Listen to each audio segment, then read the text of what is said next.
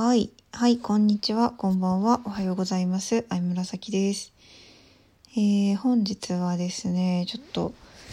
今日もお疲れ様でした会を自分の中で開催しようと思っておるところですが、その様子を垂れ流してみようかなと思います。はい、今日はね、疲れたんですね。なんと2時ですけどね、今ね。はい。前回このラジオを投稿したのは1ヶ月前でしたね。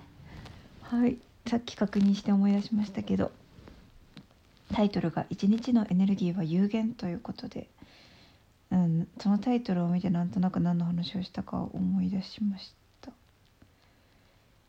なんかあんまりその時の自分の状態のことはあんまり覚えていないんだがああなんか歌ってって言ってたな。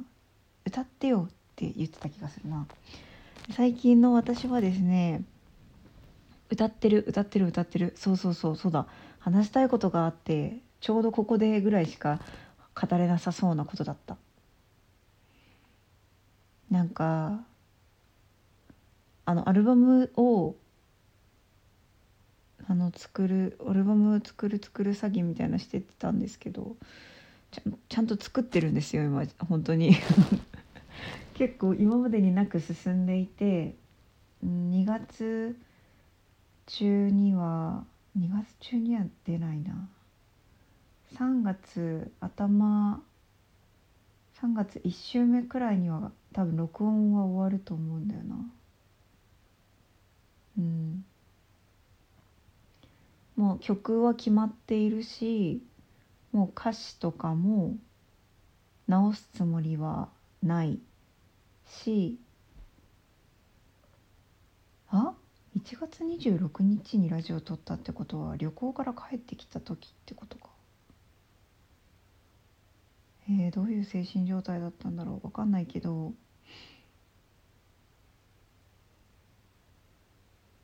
なんか1月のうんとええちょっと待って。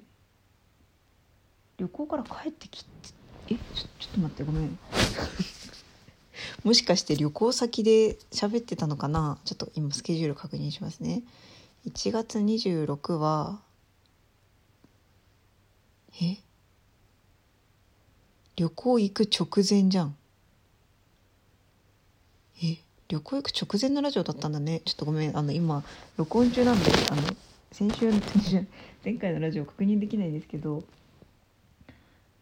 あのああなるほどね。じゃあちょっとなんとなく分かったんで説明しますね。自分の中だけで分かってあったんであれなんで。多分その1月26日のラジオは1日のエネルギーは有限だよって話をしていてなんかその時は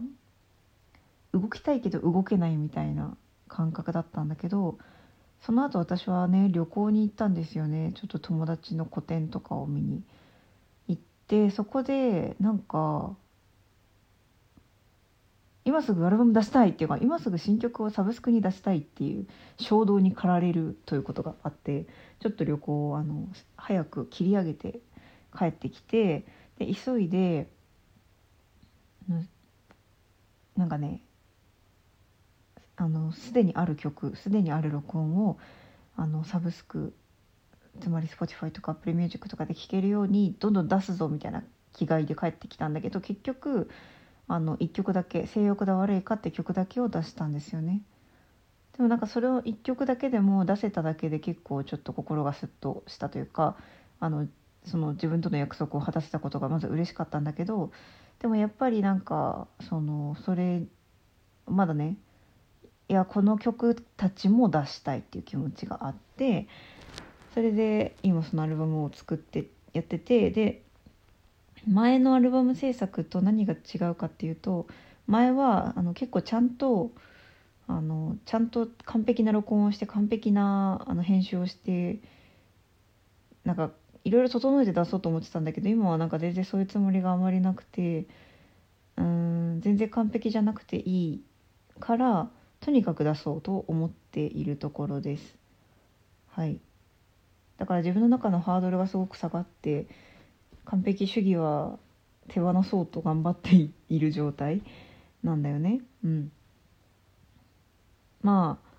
そんな感じで録音したりそれを聞いたりあとマイクを買って届いたりとか、えー、ピアノ調律したりとかしています。であしました。そう。だから整いました。もう機材は全部整いました、うん、でなんかそのマイクに関係するなんかね機材とかあるんだけどそういうのもなんかちょっと問題があったんだけど全部それもクリアして、えー、全部クリアした状態今私はあの録音ができる状況が整っている感じです。ですでにそのマイクとかでいろいろ試しに撮ったりしていてそれをこう聞きながらあの普段のお仕事とかをしていて楽しくやっています。でえっとそう話したいと思ったことがあってそれが私の歌声についてなんですけど私今まで人前で歌う時に声を張らないで歌ったことがないんだよねほとんど。このラジオで歌う時は全くの別なんですけど生で人前で歌う時に声を張らないで歌ったことがないんですよ。なぜかというと私の声の魅力はその声のなんか、えーと、声量とかなんか圧とか響きとかそういうところにあると思い込んでいたからなんですよね声の伸びとか。なんだけどこう新しいマイクが来て歌ったりとかあと今私が作ってるアルバム2個あるんだけど1個はあの恋愛の曲だけを集めたやつもう1個は恋愛の曲じゃないのを集めたやつなんだけどあの恋愛の曲を集めたアルバムってあのもう一番古いのだと本当8年前とか9年前とかに私がなんか世間に出すとかを全く考えずに自分の気持ちをただただ吐き出すために自分のセラピーのためにやっていた即興の録音を私が何年か後に聞いてああこれいいじゃんみたいになってこうなんか今歌ってるみたいな曲もあったりするわけですよ。でそういう自分の独白のためだけに歌っていた曲とかをなんかねうまく歌おうとしたり声を張ろうとしたりすると全く良さが出ないことが分かったんですよね。でなんか今録音し直してみてなんか全然ダメだなってなって なんかその当時のなんだろう当時の即興の方が全然魅力的だなと思ってまあそれはねその時はその本当純度100%の声だからさなんかその思いがそのまま乗ってるからまあそりゃなんだろうそれその音源にしかない魅力があると思うんだけどやっぱりこううんそれをサブスクに出すのもまあありかもしれないけどなんか、うん、歌い直したりしたり止まったりとかいろいろあるしやっぱりこう普通に聴いてて違和感のないような音楽の形に今の私が歌って歌ってやりたいなっていう思いもあってどうしたらいいんだろうなって思ってた時になんか夜の11時ぐらいにその曲をマイクで録音してみたんですよ。で夜の11時って普段はもうピアノ弾かないようにしてるんですよ。近所迷惑だから。まあうち一軒家なんでそんなに聞こえないけど、まあ、ちょっとは聞こえるかもなみたいなのがあってね。だから夜の11時に弾いたけどすごいなんかみんなが寝てる前提でこうそーっと歌うみたいな内緒話みたいな深夜にひそひそ話すみたいな気持ちで歌って録音してみたんだよね。でそれをねそれが結構なんか転機になってそれを聞いてみた時にいいじゃんってなってあこういう歌い方をこうマイクを使った録音ならできるんだっていうことに気づいたんですよね。だから人前で歌うイコール声を張って歌うしか私の中にはなかったんだけどなんか全く声量がいらないわけじゃないですかマイクを使って録音するっていうのはね。なんかすごいささやき声とかもっと裏声しか使わないとか究極言うとねなんかそういう歌い方もありなんだなと思ってしかもそれがなんかいいんだよね。うん。なんかよくて少なくとも私の今やってる歌には合っていてあ声量いらないんだなっていうこと今は今の私のやりたい音楽には声量がいらないんだなっていう。で声量がいらないということはなんかなんだろう力を入れなくていいということでもあるというか。なんかそんな感じでおりまして。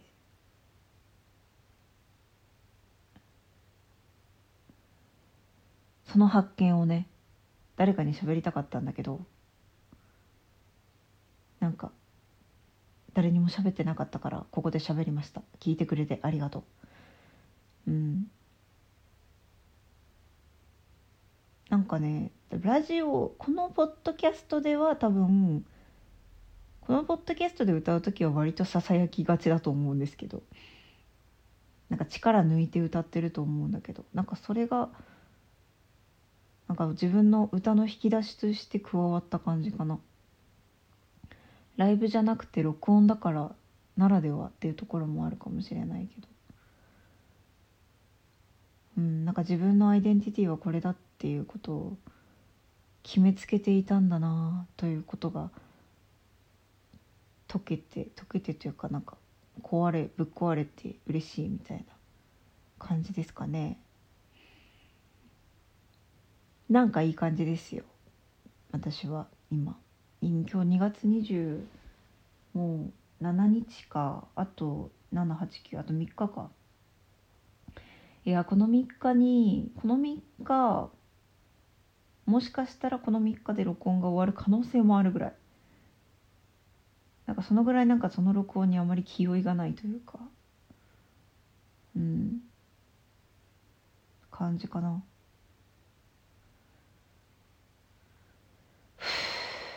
なんかお仕事をやってるんですけどえ待って。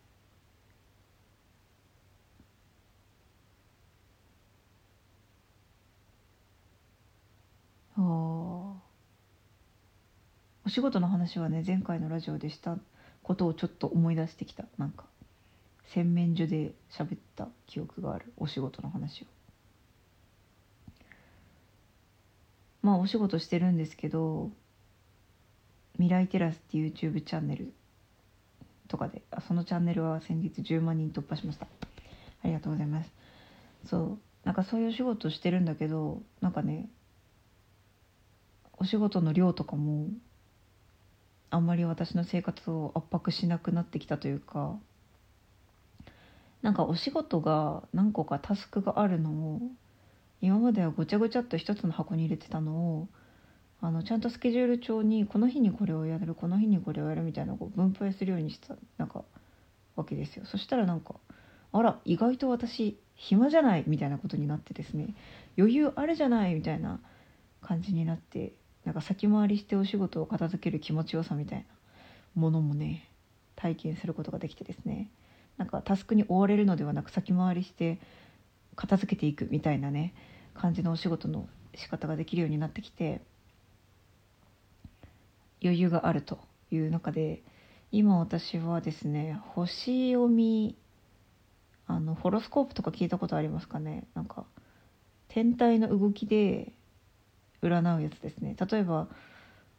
あの乙女座とかお羊座とかお牛座とかあるじゃないですか。それってあの先生術西洋先生術の管轄なんですけど西洋先生術の中の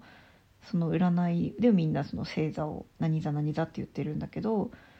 だからみんなのとても馴染みのある占いなんだけどその西洋先生術ってね。でその西洋先生術を扱ってるんですよ。うちの会社とかチャンネルとか、うん、そういうのはね。そのうちの会社が持ってる記事メディアがあって「星を見てらす」っていう記事メディアがあってそれもそれはその西洋先生術をいろいろと取り扱ってるメディアなんだけど今度それに記事を書くことになってあの初めてね私が書いた記事がそこに載ることになるんだけどそのために今星読みその西洋先生術をなんか改めて勉強していてなんかやっぱこう自分がね記事を書かなきゃいけないってなるとやっぱ勉強するよなっていう感じなんだけど。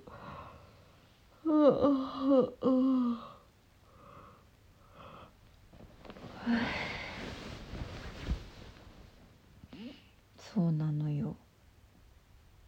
それで面白くてだんだん自分がその生まれた時のホロスコープっていうのがだんだん読めるようになってきて。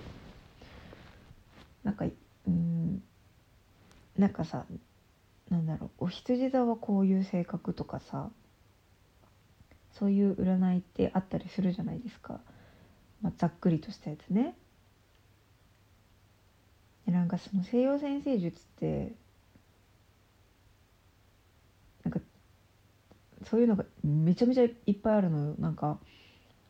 私は乙女座なんだけどじゃあ乙女座って何かっていうと私が生まれた時に太陽が乙女座の範囲内にいたっていうことだからなんですよ。っ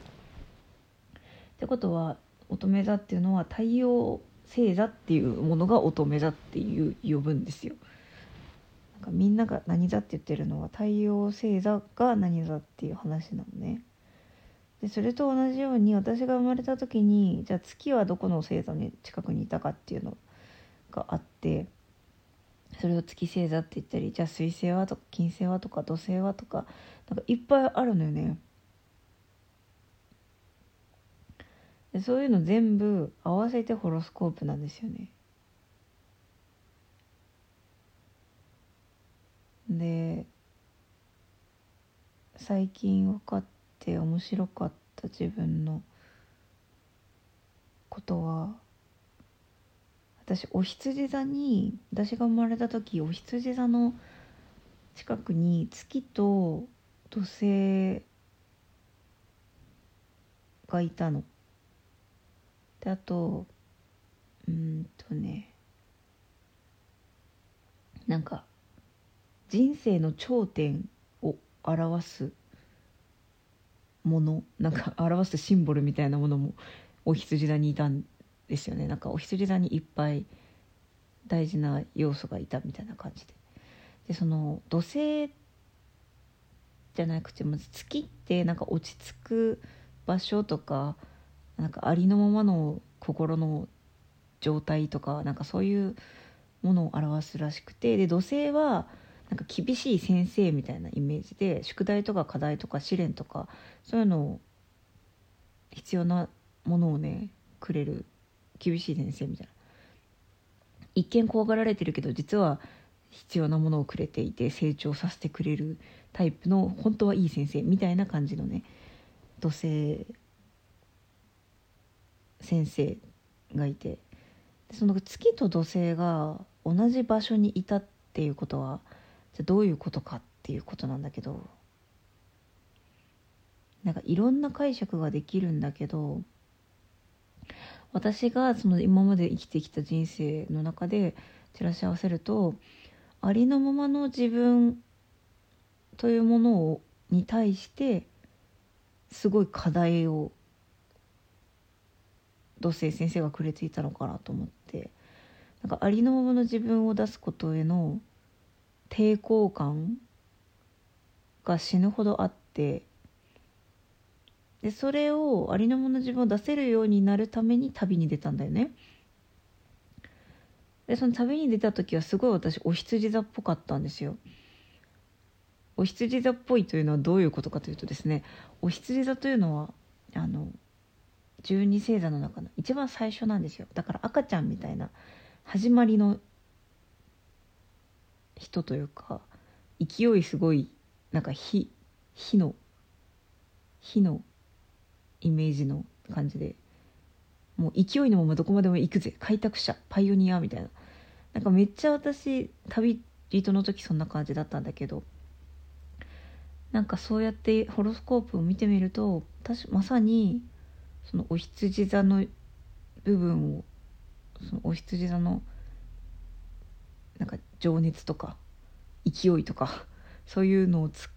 部分を使いながらありのままの自分を出すということへの抵抗をクリアしてありのままの自分を表現するための旅をしていたなとなんか腑に落ちたというか。でそう。だから旅に出る前はありのままの自分を認めたいし表現してみたいっていう欲求があったけどそれは受け入れられるわけがないと思っていて全く許可が出せていなくてだからすごいありのままのって言葉にすごいなんかこだわりを持っていたんだよね。なんで私こんなにありのままって言葉にこだわるんだろうってぐらいありのままありのままって言いまくってたんだけどそれは土星先生が私に出した課題が土星先生が私に選んだ課題がその月だったんだよねでその月のテーマがありのままの自分の状態とかそういうことだったんだなと思って土星先生ありがとうって気持ちになったって話が あるんですけど。うん。で土星って昔はすごい怖がられていた星らしくて、う、土星が来ると悪いことが起きる？みたいな感じですごい言われてたらしいんだけど今は今今はさあのさっき私が言ったみたいにその人に本当に必要な課題をくれる厳しく見えるけど実は思いやってくれている先生みたいな感じであの扱われることが多いみたいなんですよね。で私が今度書く記事も土星に関する記事でだから結構土星のことをね調べたんだけどなんか土星がなんだろうな出してくる課題。例えば私だったらそのありのままの自分を認めることとかだった場合ねあのまず最初生まれた時とか幼少期とか最初は人生の最初の方はその課題に対して抵抗があったりなんか否定する気持ちがあったり疑いがあったりとかっていうとこからははい始まるみたいなんだけど 人生がね。例えばそうだな。人とのつながりに対して土星から課題を出されていたら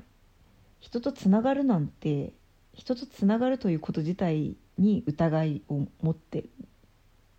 生まれてきたりとかってことだよね。なんか人と関わなんか密接に関わるのが怖いって思ったりなんか仲良くななんか近づいてもどうせ離れてくんでしょってなぜかずっと思っちゃうとかっていうのがなんか人生の始まりのあたりにあるんだけどあれなんで私こんな思い込みをしているんだろうとか何で私これこのテーマに対して抵抗があるんだろうみたいなことに気づいてそれを突き詰めて突き詰めてというかそれに向き合ってあこれは私の思い込みだったんだなとかあ私が本当に望んでいるのはてか本当は人と深くつながりたかったんだなとかなんかそういうふうに気づいた時認めた時にめっちゃ道が開けるらしくて。でその最初の最初はその課題にぶち当たってうまくできなかったからこそ乗り越えることができてそれを乗り越えた過程があるからこそその分野の何て言うんだっけプロプロスペシャリストだ。その分野のスペシャリストになれるらしいんですよ。その土星からもらった課題をクリアする人クリアしたらね。なんか野球とかで言うと天才の野球の天才がいたらその人はなんでそのなんでホームランが打てるかわからないからあんまり人にも教えられないんだけどその最初はあんまりうまくできない状態でスタートして努力して上手くなったら人に教えることができる。名監督になれるみたいな感じで土星からもらった課題のことに関してその人は最初はうまくできなかったからこそそれを乗り越える過程を経験したことでその道のスペシャリストになれるみたいなことらしいんだね。だからある意味土星が出してくれる課題ってめちゃめちゃその人の人生になんかこうステージアップさせるものなんだと思うんですよね。で私はさっき月という天体について話したんだけどもう一個あのお羊座のところに土星がいる状態で私は生まれてきたからお羊座も私の課題なんですよ。でお羊座ってさっき始まりの人とか言ったんだけどそういう開拓者とか多分表現表現？表現もあるのかな？分かんない。なんかね動き出す始めるとかそういうすごい赤ちゃんみたいな始まりみたいな感じなんだよね多分。でそれが私の課題だったってことは私は多分そうだよね。だから本当旅だよね。あの旅に出る前やりたい旅に出たい放浪したいとか放浪の旅とかすごいお人座っぽいなって私は思うんだけど放浪の旅に出たいと思いながらもなんかいやでもなーってずっと言ってた人であの放浪の旅に「えい!」って出る飛び出すみたいなことが多分土星先生がくれてた課題でその飛び出すっていう飛び出して突進して走り続けるみたいなもう思ったまま直感に従って生きるみたいなそういうのがやりたくて本当はねだからずっと気になってたんだと思うんだよねでそれに課題それが課題だったのがそれを乗り越えることができてだから今こうやって語ることができて最初からめちゃめちゃ動ける人だったかって言われるとそうじゃなくて最初はなんかうじうじうだうだ動けない時期があったけど動けるようになったからこの話ができてだから私はその「えい」って動くことだったり怖いって思っても飛び込むことだったりなんかやりたいと思ったらやるっていうことのためのこう何て言うのかな。技みたいのをいっぱい習得したんだよね。今そのそのホロスコープに当てはめて考えるとね。なるほど。今喋りながら納得している。確かになんか生まれつき思ったらやる思いついたらやるって動ける人だったら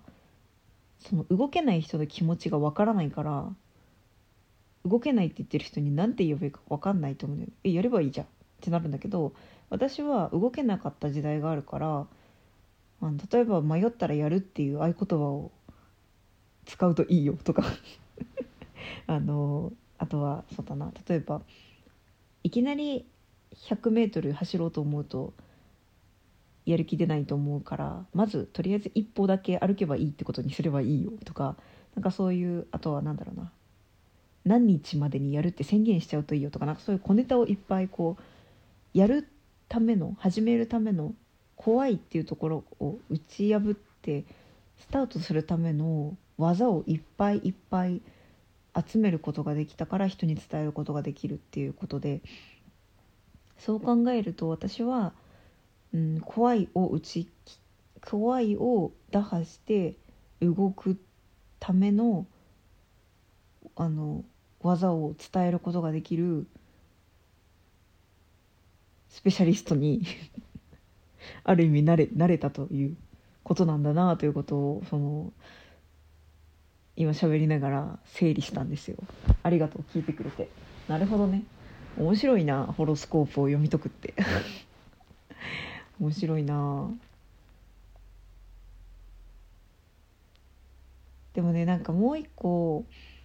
さっきの月と土星の話で思ったことがあってなんかその月と土星が私は同じほぼ重なった状態で生まれてきたんですよ。でその月と土星の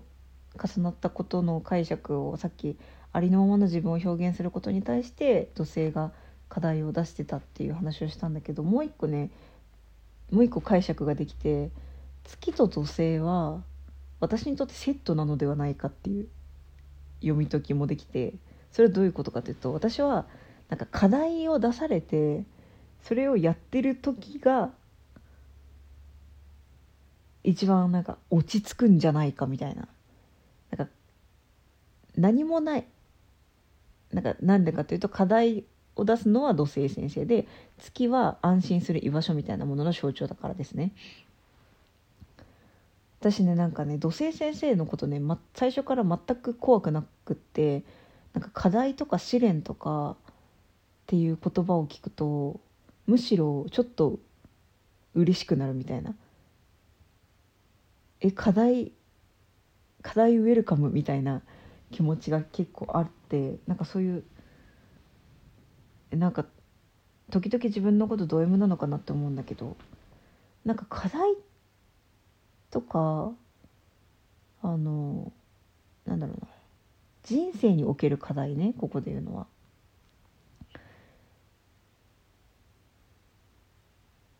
なんか例えばそうだな。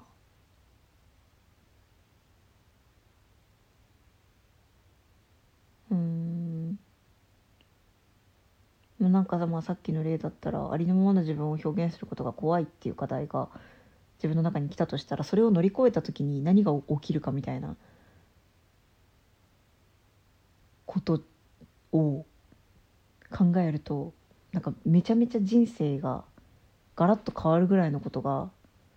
私は実際に起きたからそういう課題をクリアした先で起きたことが素晴らしすぎてその成功体験が。だからなんか恐れとか課題とかそういうのが来た後にそれを乗り越えた後に起きた素晴らしいことが素晴らしすぎてえだったらまた課題が来てくれたらまたもっとなんか人生が変わったりするんだったら課題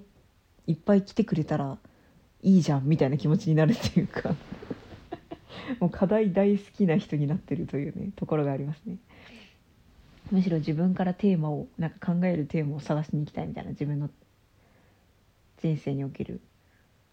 私の中にもしまだクリアしたらいいものがあるなら教えてほしいみたいな。そういうところもあって。だから、うん、私と私の中では土星の課題っていうものと月の安心する居場所みたいなものはなんかもう仲良く手をつないでいてなんか課題に取り組んでる時が落ち着くねみたいな何にもない穏やかな時よりもなんか宿題があったりテーマがあったりやることがある時の方が落ち着くねみたいな解釈もできるなとか考えてました。どうですか？星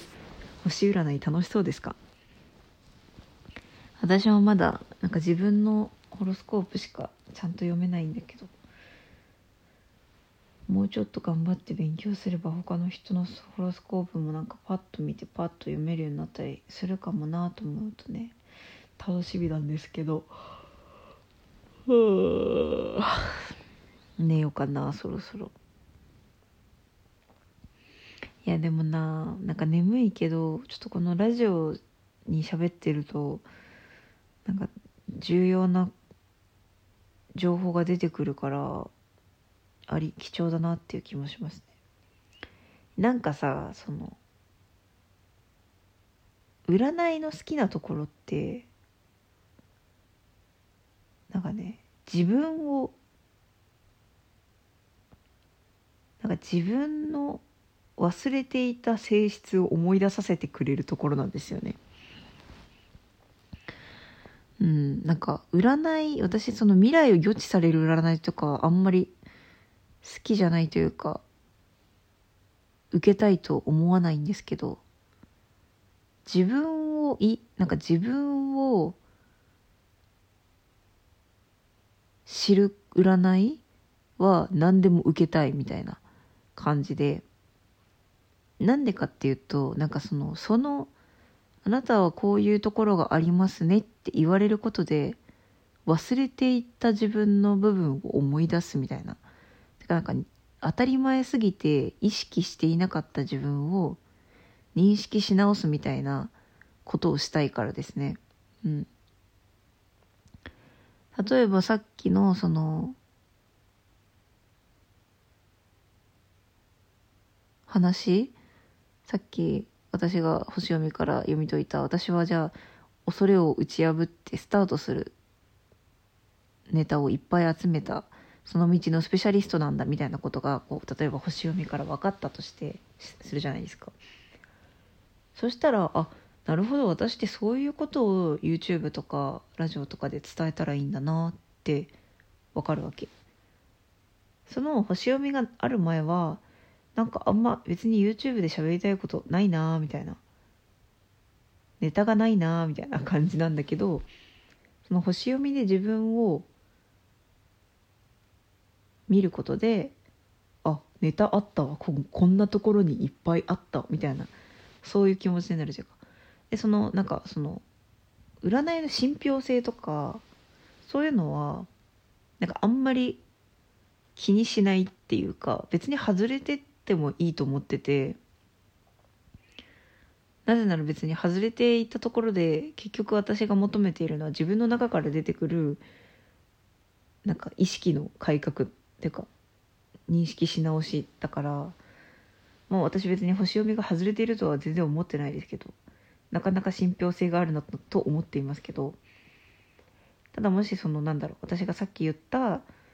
旅を通して得た気づきとかとホロスコープが全然本当は関係なくてただ私がこじつけているだけだとしても別にいいんですよ。全然よくて私の中ではね 私がプロの占い師だったらこの発言はどうか分かんないけど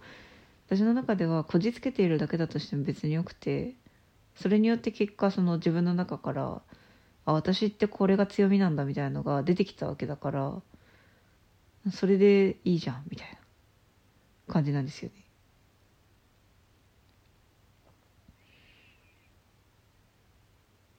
その解釈が自分にとって嬉しいものだったりなんか次の行動につながるものだったらそれでよくてそれを引き出したいから自分の中から何なんか引き出したいためのツールとしてなんかあなた私あなたはこういう性質がありますよみたいなことをいろんな角度から言ってくれる占いっていうのが好きですね。面白いしね。なんか星で生まれた時の星の配置に自分の性質が凝縮されてるとかロマンじゃないですか。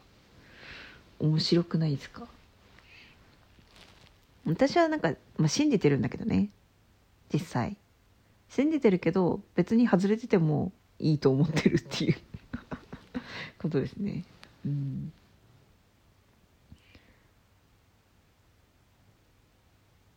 楽しい。楽しいよ。なんか占いにね依存しちゃうとあれなんですけど自分が自立した状態で占いを使ういい使い方をするっていう感じで楽しく使うととても楽しいですよ。ねこの会社にいたら多分いろんな占いができるようになるんだよな。西洋先生術もだし中水面もだし。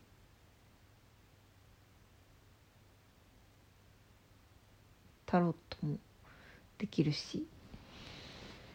いや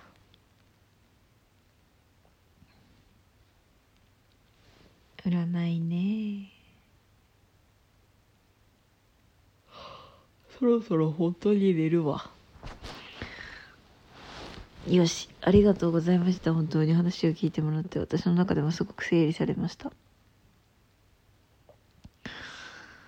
明日その記事を完成させようと思う